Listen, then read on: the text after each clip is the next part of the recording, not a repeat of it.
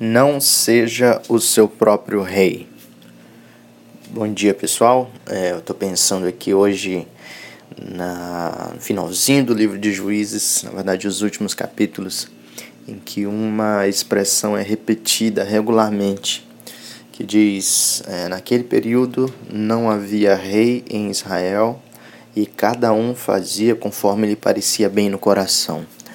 É, essa declaração dá para gente uma ideia do que causou no livro de juízes no tempo né, da, da, da, dos juízes a desordem que prevalecia em Israel.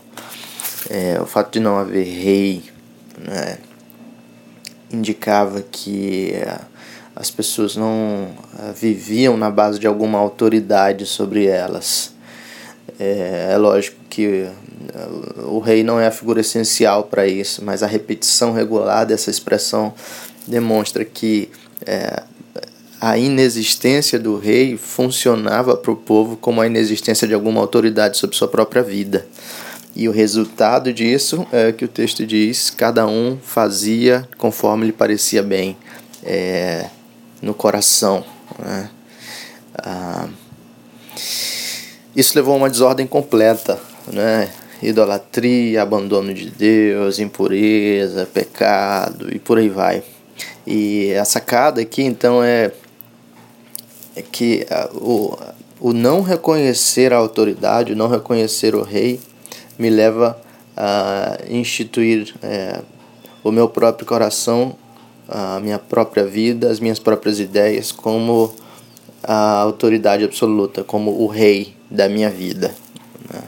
Só que a dica bíblica é certeira. Né? Todas as vezes em que eu me coloco como rei sobre a minha vida, em que eu faço aquilo que me parece bem, simplesmente ao meu próprio coração, o resultado disso é tragédia, é ruptura, é desintegração, é pecado e é morte.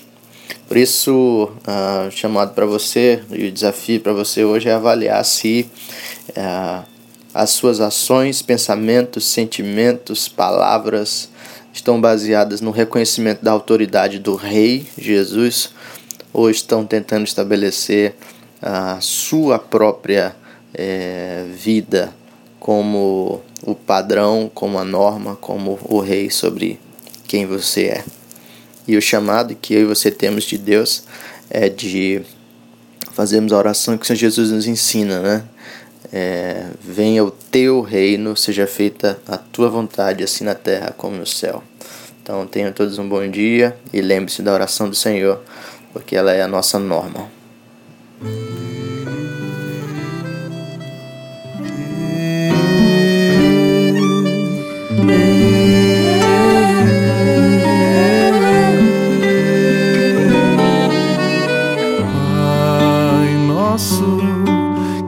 Estás no céu, santificado seja o teu nome.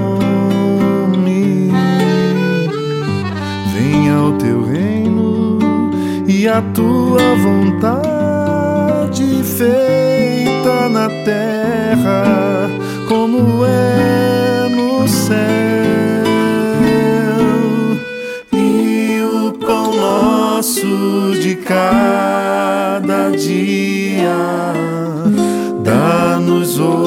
Hoje, Senhor,